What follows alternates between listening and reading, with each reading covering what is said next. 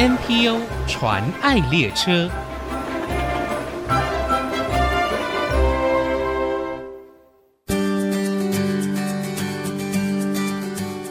朋友，大家好，我是王淑荣，欢迎收听 NPO 传爱列车。三十多年前，台湾房价快速的飙涨，民众发起了相关社会运动。其中，一九八九年的无壳蜗牛运动是国内从政治解严以来由人民自发最庞大的一次抗议活动。这是由一群国小老师发起的无助屋者团结组织，他们在台湾房地价最贵的台北市中校东路四段举办了万人夜宿中校东路的户外抗议行动。而组织当中的成员后续也酝酿成立了两个不同性质却同样具有都市社会关怀的组织，一个是专业者都市改革组织，以及崔妈妈租屋服务中心，也就是我们今天所要介绍的财团法人崔妈妈基金会。今天我们非常荣幸可以用电话专访到基金会的执行长吕秉仪执行长来节目分享。我们先欢迎秉仪执行长，您好，淑荣好，各位线上听众朋友，大家好。秉一执行长，刚才我们介绍基金会的成立，其实跟一九八九年的无壳瓜牛社会运动有很大的关联，是不是可以跟大家分享这段故事？特别您当年也有参与，对不对？是我。当年是一位还在念研究所硕班的一个研究生，嗯，那也被当时的学长跟老师拉到无助运动来帮忙，那有机缘就一直留在这边。那就如同苏龙所提，当年无助运动就是一群国小老师以及学建筑都市计划的一些老师跟学生所共同参与的。其实我们知道，多年来崔妈妈可以说是我们居住正义的一个代表哦，也是大众的居住保姆，提了很多相关的倡议政策哦。那当初为什么会取崔妈妈这样的名称呢？其实，在一九八九年的无壳瓜牛运动，其实跟现在的整个社会的氛围也蛮类似的，嗯、就是房价。就是随着几年一直飙涨，是那也因为房价飙涨的关系，连带着年轻人也一样，在租屋的过程也受到整个租屋租金上涨的一个疑虑。是，然后再加上当年租屋市场的环境比目前还糟糕，哦、所以当初无租屋运动一九八九年八月二十六号夜宿忠孝东路的时候，就已经酝酿要帮。这些年轻的无壳蜗牛的支持者，就是在台北都会成立一个租屋服务的一个机构，嗯，来协助他们解决暂居之所。对那在酝酿这个租屋服务中心的过程，也刚好无租运动的第二场大的街头行动，就是隔一个月的九月二十八号，在中正纪念堂百对佳偶的街头婚礼，嗯、那个部分刚好有一位志工的。妈妈，她在志工邀请之下，跟她的爸爸来参加那样的一个婚礼。然后，这位志工的妈妈那时候已经罹患肺癌末期，就是乳癌扩散到肺癌。那在三种的加护病房，其实医师就是请她可以回家休息，意思是已经走到最后，哎对，最后一个阶段的安宁的治疗。然后在我们那位志工的邀请之下，他妈妈毅然决定要打的止痛针，就是就吗啡的止痛针。嗯、然后跟他爸爸重新穿起了白纱。嗯、那结果是坐着轮椅，那撑完了全场。有我有看到这个新闻的照片。对，对，但是很不幸，就是那位妈妈在参加了这场婚礼之后三天，就在桃园平镇的家中就过世了。对，那因为他他那个这位妈妈这样的一个举动，事实上在后来在我们无租者团结组织的内部，造成了一个很大的震撼，嗯、就是他已经是在肺癌最后人生的最后一个阶段，他还站出来，愿意支持这样的一个行动，这样，那所以我们就以这一位义工的名字。就是说，她是崔梅兰，她妈妈是崔成水仙女士。嗯、我们就以她的名字，为了纪念她，就是来做这样的一个租屋服务中心的命名，所以这一开始叫做崔妈妈的租屋服务中心。那崔妈妈三个字，就是为了纪念这位崔神水晶女士，最在人生的最后的阶段依然。支持了这样的一个居住正义的无壳蜗牛运动，这样。嗯，现在一提到崔妈妈哦，真的就是居住正义的一个代表。那我们知道，崔妈妈租屋服务中心一九八九年的时候开办嘛，对不对？是，呃，在当时呢，整个租屋的市场几乎都是给中介垄断的，是，所以你们在一九八九年建置租屋资讯的服务平台，一直到现在哦，不管是房东、房客，都可以用公开透明的方式哦，快速流通所需要的资讯。那是不是也可以跟我们分享一下，这多年来三十多年来呢，我们不只是在租屋服务上，还有更多相关重要的。政策倡议也有很棒的成果。崔妈妈三十三周年，从一九八九年到现在，嗯、然后基本上租屋服务是崔妈妈的老招牌。那从一开始的话，大概是租屋资讯的服务，特别是在一九九零年代的中期。崔妈妈的租屋资讯服务曾经是双北地区的市场占有率的第一把交椅，达到百分之五到百分之十的市场占有率，就等于五九一还没产生前的二十年，崔妈妈就是那个租屋资讯媒合的龙头。对，那当然不会言在。两千年网际网络盛行之后，崔妈妈的租屋服务确实在市场的一个商业竞争的情况之下，嗯，NGO 比较在财力跟经营能力上，确实是比较被商业的租屋网站所取代的。嗯，不过在当时，崔妈妈算是一个领头羊哦。那我们当年也曾经在新竹地区，大概二零零三年有大概两年的时间试办了租屋的跟搬家的办事。处在新竹，就在关通桥的那光光复路关通桥那边。是，可惜到了两年左右，因为后继无力，没有再延续下去，后来就撤回台北了。不然，其实当时也服务了竹科蛮多的一些年轻的一个朋友。这样是，哎，不过你们在一九九六年还推出了优良搬家公司的评鉴制度，我也曾经用你们所推荐的搬家公司的名单，优良搬家公司名单来搬家，真的。服务非常的好。当初为什么会想要有这项的服务工作呢？搬家评鉴。崔妈妈发展的这些服务的项目都是跟租屋资讯相关相关的上下游的服务产业。对。那其实搬家也是租屋的下游的一个重要的服务。房客租到了房子，其实下一步就是要搬家。就是、搬对。然后在一九九零年代，其实台湾的搬家市场还是充满着良莠不齐，嗯、就敲竹杠或者是一些恶意加价的一些。是啊，看到很多纠纷哦，纠纷非常多。哦、所以其实有蛮多的房客就来询问我们说：“你能帮我们找到好的房东？”哦、那我们现在在搬家市场也碰到很大的一个苦恼。那崔妈妈能不能帮我们推荐比较好的搬家公司？这样，那所以我们当时就结合了很多年轻但是有意要好好经营的年轻的搬家公司老板，一起这样共同推出优良搬家公司的评鉴跟推荐的制度。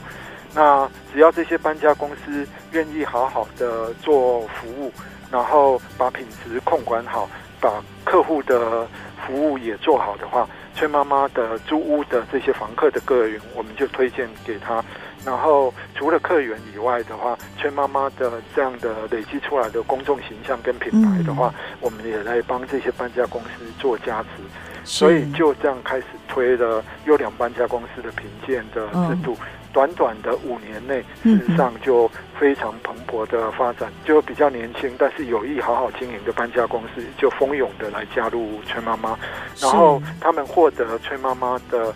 搬家评鉴，就有如在搬家界获得了奥斯卡金像奖 这样的一个殊荣。这样，所以大家现在搬家哦，就赶快先上网站看崔妈妈所评鉴的优良搬家的厂商哦。是是。其实你们在服务过程当中呢，也发现许多弱势朋友，比方像独居长者，还有身心障碍的朋友等等哦，他们即使拿到了租屋的资讯，就发现他们还是租不到房子，所以你们也开始了另外一个弱势居住扶助的一个服务，方案，对不对？对，嗯，这个大概是在一九九九年开始的一个服务方案。嗯，其实，在当初我们做租屋媒合的过程。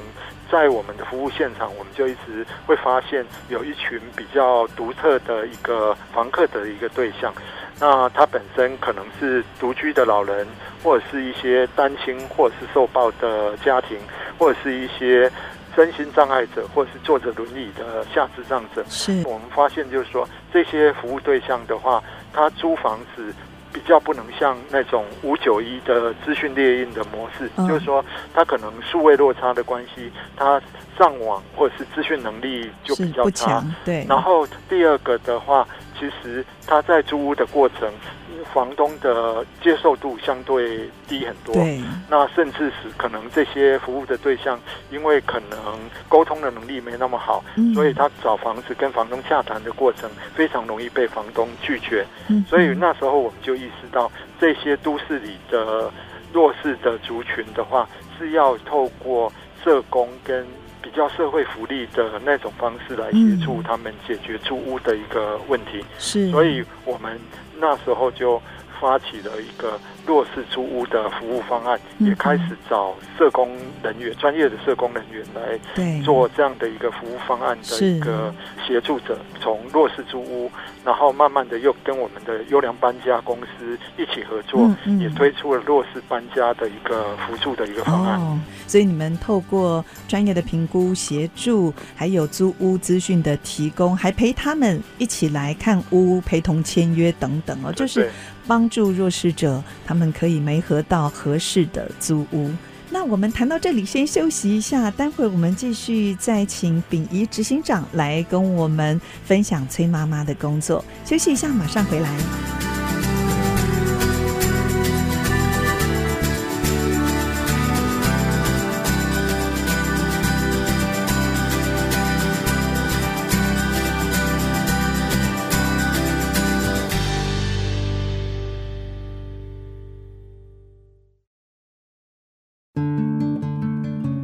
欢迎您再回到 NPO 传爱列车，我是王淑荣。今天我们所介绍的财团法人崔妈妈基金会，它是全台湾第一个，也是唯一以住宅租赁服务和改革健全台湾租屋市场的非营利组织。特别台湾积极兴建社会住宅，还有政策的一些改变，以及多项的居住相关法律修法跟政策的制定，都是崔妈妈基金会三十多年努力的一个成果。今天我们很高兴可以邀请到基金会吕秉仪执行长来节目跟我们分享崔妈妈的故事。那刚才执行长您也谈到了崔妈妈目前所提供的租屋服务、搬家评鉴，还有弱势居住扶助。那其中还有一项非常重要的，就是在法律咨询的部分。那是不是也可以跟我们介绍一下呢？哎，在整个租屋的过程里面，租房子不免。房客跟房东会有一些争端，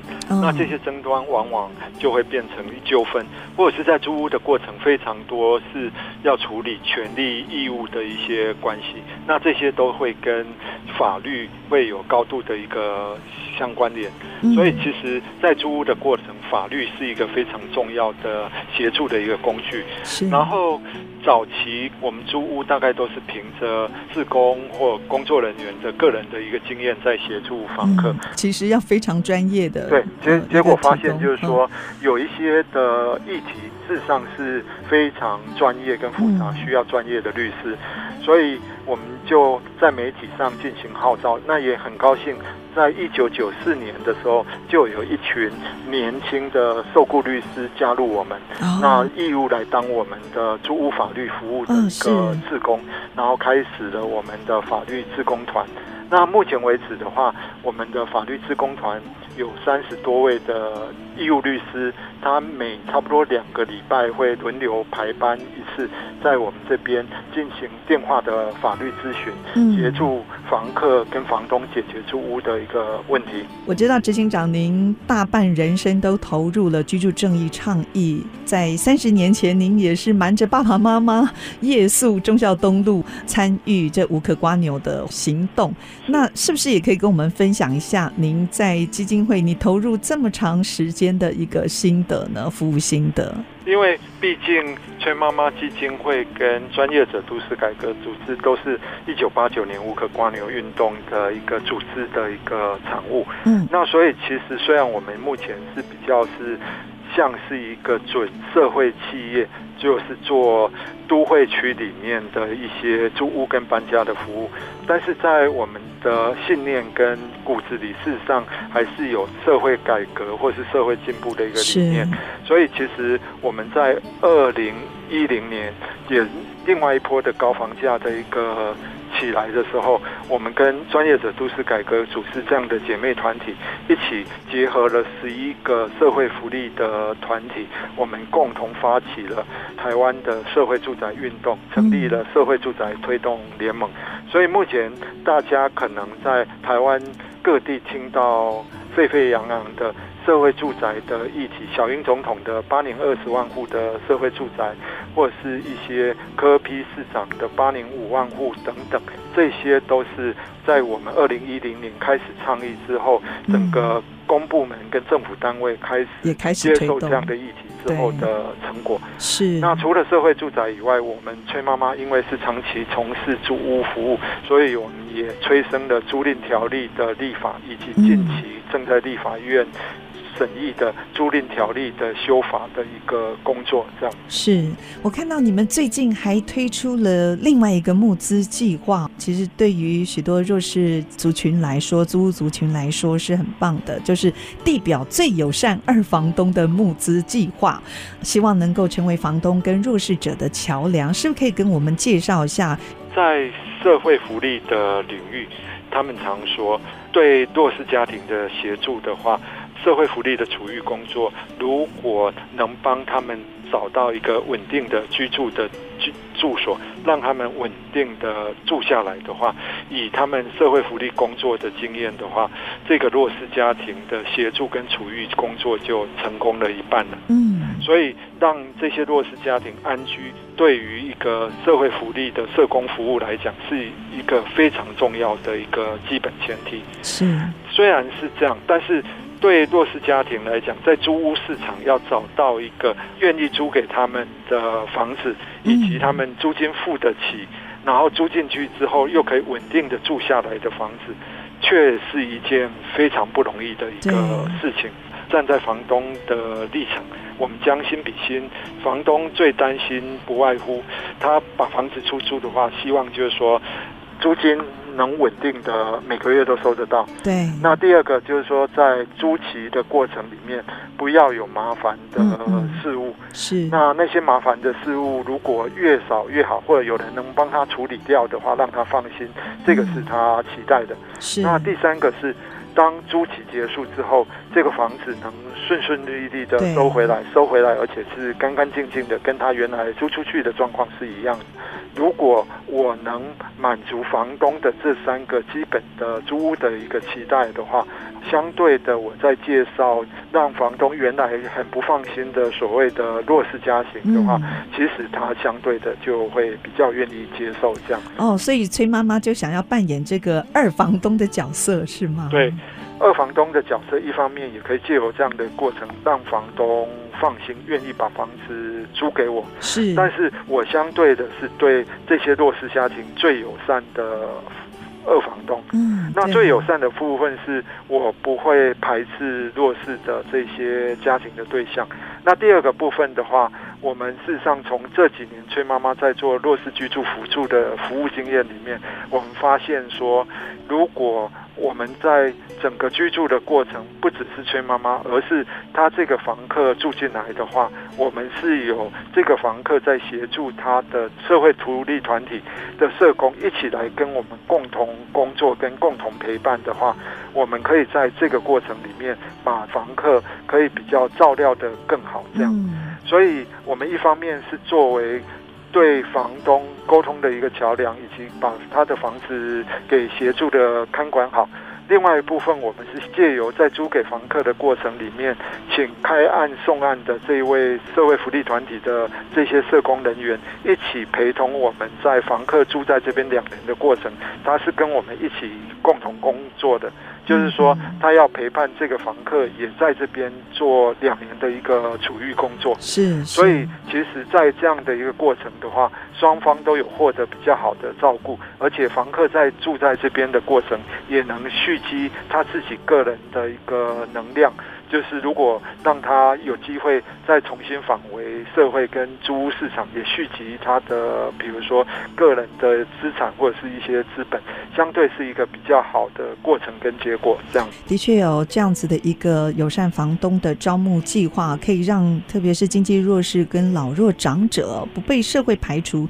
至少他们有一个遮风避雨、安身立命的地方。那崔妈妈就愿意成为房东跟弱势房客的一个。桥梁哦，成为最友善的二房东。但是对崔妈妈来讲的话，嗯、我们虽然概念很简单，但是对我们这个很多挑战，对对，是一个非常大的一个挑战的工作。因为我以我们的规模不大，经济资源不是那么丰富的地方的话，我们自己也非常怕欠租，因为欠租是一个开销非常大的一个议题。然后在租屋过程各种的麻烦。我们知道没有那么简单，一定有非常多的一个麻烦跟困扰等待在我们的服务过程里面一一去解决跟突破。但是我们有心理准备，我们要去迎接这样的挑战，去解决那样的一个问题。但是我们相信这个部分会非常多，非常考验我们这样。但是。如果要站在崔妈妈长期是一个居住服务的一个基金会的一个角色立场，必须要做，这是我们最大的一个宗旨跟一个任务了。哎、嗯，那这样子的募资计划，如果听众朋友有兴趣，想要更多的了解，是可以上崔妈妈基金会的网站，可以了解相关资讯。那个，就听众朋友可以上崔妈妈的官网去了解各种的资讯。那如果您有房子要提供当有三二房东的话，哦，也可以跟你们联络。联络就是上面有电话，但是目前可能因为受限于崔妈妈的能力，所以我们可能以双北为主。那新竹地区我们不一定有完全有办法帮得上，但是我们尽量。嗯、然后或者是如果要直接到募资网站的话，可以在搜寻引擎里面打崔妈妈。逗点有善二房东就可以找到我们的直接的募资的路径。好，其实一个遮风避雨的家，它所提供的不只是日常生活的住所，更是让人安身立命、展望未来的地方。今天介绍的居住保姆崔妈妈基金会，他们透过发展健全的租屋市场，推动完善租赁法令的制度，倡议社会住宅政策等等哦，就是希望能够创造一个良好、安全、有制度的住宅环境。那期待有更多人可以一起支持投入这项有意义的工作。今天非常谢谢崔妈妈基金会吕秉仪执行长来到节目当中跟我们分享，谢谢执行长。谢谢淑荣，以及谢谢线上的听众朋友。真情传爱，各位线上的听众朋友，大家好，我是崔妈妈基金会的执行长吕秉仪。就社会福利的专家，他说，协助一个弱势家庭的处遇工作。如果你能协助他居住安定的话，社会福利的处遇工作就成功一半了。那崔妈妈作为为一个长期关心居住正义的团体，我们的职责是协助弱势家庭居住安定，这是我们最重要的工作。那我们也希望大家有力出力，有房子出房子，有钱出钱，共同来跟我们一起完成这样的一个梦想。目前国内 NPO 组织已经超过七千个，透过他们所分享的故事，让我们不止发现台湾的新希望，也一同关怀参与，为他们加油打气。我是王淑荣，欢迎您上 ICG 网站听更多 NPO 传爱的故事。